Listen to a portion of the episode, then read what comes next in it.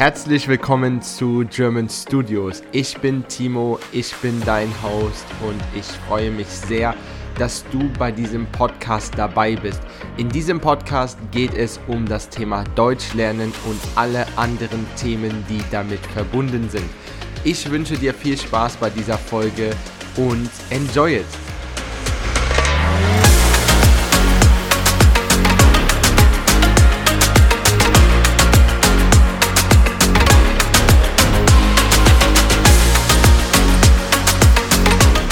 Hallo und herzlich willkommen zu einer neuen Podcast-Folge mit mir.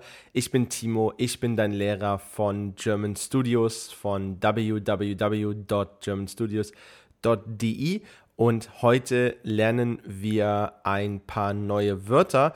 Die Wörter sind Frist versus Fressen.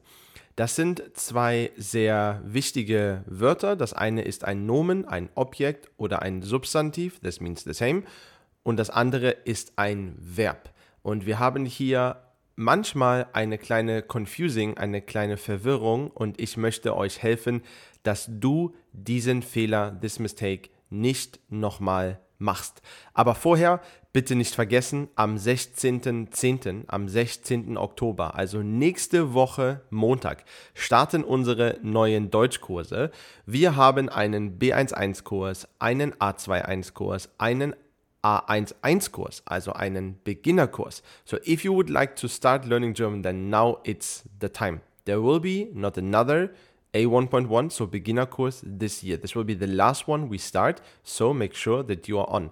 Der A11-Kurs ist um 18.45 Uhr, so it's quite quite late. It's like 6.45, so after work perfectly for you. So if you say like I have to work, I'm, I'm not able to do any courses during the day, then this is your spot, guys. 6:45. It will start two hours per day. Actually, all of our courses are just two hours per day. Monday to Thursday, Friday is always off because you should also enjoy yourself and also should have a little bit free time and also time for study. So this is the option we can give you. A11 course, so beginner course a 1.2 course, a 2.1 course, B1.1 course, B2.1 course. And if you would love to do one on one classes, maybe you just would love to have individual training, or you would go for the levels individually, or you have an exam coming up, we definitely help you. Just reach us out, just give us a little message, just visit our website www.germanstudios.de, and you can just message us there directly and also, if you have a friend, by the way, we are offering friends discounts. So whenever you bring a friend to us, you are getting 10% discount for your next course and also individual lessons. And on top, your friend is getting this as well. And if you would like to have classes together with your friend, so in a two on one setup, so two of you and one of us, so a teacher, maybe me or someone of my team, this is also possible. You would share the cost, and that's also a very nice way of learning German because you have someone next to you. You can practice very nice, like speaking with the other person, and we assist you and help you here. And that's an awesome setup. We are very successful in doing that, and people are super happy to have the two on one class as well. So maybe that's an option. Feel free to message us even on Instagram or on WhatsApp. I'm here for you, and let's rock this podcast episode. Also, wir haben die Wörter fressen und frisst. Wir starten mit dem Wort frisst. Frisst schreiben wir F-R-I-S-T, so F-R-I-S-T. Und das ist ein Nomen, ein Objekt, ein Substantiv. So that's a noun, objective, or let's say substantive. So we have to capital, capitalize it, so we have to write it big.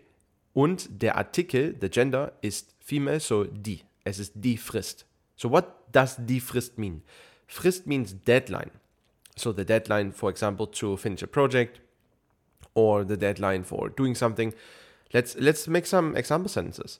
Ich habe eine Frist bis nächste Woche. So I have a deadline until next week. Oder wir müssen das Dokument bis zur Frist abgeben. So we have to hand over the document until the deadline or until the deadline happens or is there. So können wir das Wort benutzen. Und das andere Wort ist fressen. Wir schreiben fressen, F-R-E-S-S-E-N. So F-R-E-S-S-E-N. Fressen means to eat. But wait, fressen and essen sounds very similar. Essen has been written E-S-S-E-N and this also means to eat. So does the Germans have two words for to eat? No, we don't. There's a big difference between. Essen is just eat. So zum Beispiel, ich esse das Brot. So I eat the bread. Aber fressen ist for animals. So it's the activity of an animal to eat, or it's still as well the food of the animal, but I will explain you a little bit where the difference is. Zum Beispiel, der Hund frisst das Essen. Oder let's say, because is a little bit confusing, let's go like, der Hund frisst den Apfel. So the dog eats the apple. If you listen carefully, you could have recognized now that I'm actually used frisst again. So wait, that's a little confusing, right? Because I actually told you that die Frist capitalized F R I S T as a noun, as an object, means deadline. And now I'm saying it means that an animal is eating. The point is fressen, F R E S S E N, is a verb. This means to eat for an animal. And if you start to make the conjugation, so ich fresse, du frisst, here we go. Or er frisst, this words, F R I S S T, is the same thing being spoken as the same thing like the deadline. But these are different words. So fressen is an irregular verb, and we have to be careful that we don't use it as a deadline. So zum Beispiel, der Hund frisst den Apfel oder die Katze frisst den Fisch, the cat is eating the fish, and so on. So back on the context, whenever you use an animal and you use fressen, this obviously means that the animal is eating. If you have a kind of deadline context and then you use die Frist, but also as an object, now you can see that this is an object. There's most of the times a preposition and on top an article there. So there you can make the difference. Then you know, ah, okay, this means deadline. So ich fresse, du frisst, er frisst, wir fressen, ihr fresst, sie, sie fressen.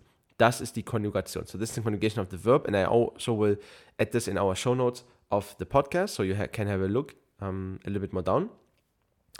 And then the verb fressen, F-R-E-S-S-E-N, also has a noun and this is das fressen. So it's the same word but capitalized. So again, we have die Frist as a noun. This means the deadline. We have fressen as a verb. So this have to be written small and you have different conjugations. As I said, you can have a look in the show notes. There is the conjugation. And you have das fressen. So again, fressen now capitalized. This means the food of animals. There's a synonym. It's called das Futter. F U T T E R. This is also a noun. This also means the food of the animals. Okay, I hope this was not too confusing, but at the end, you just have to know that die Frist as a noun means deadline, fressen, small, means to eat for animals, das fressen oder das Futter, this is the food of the animal.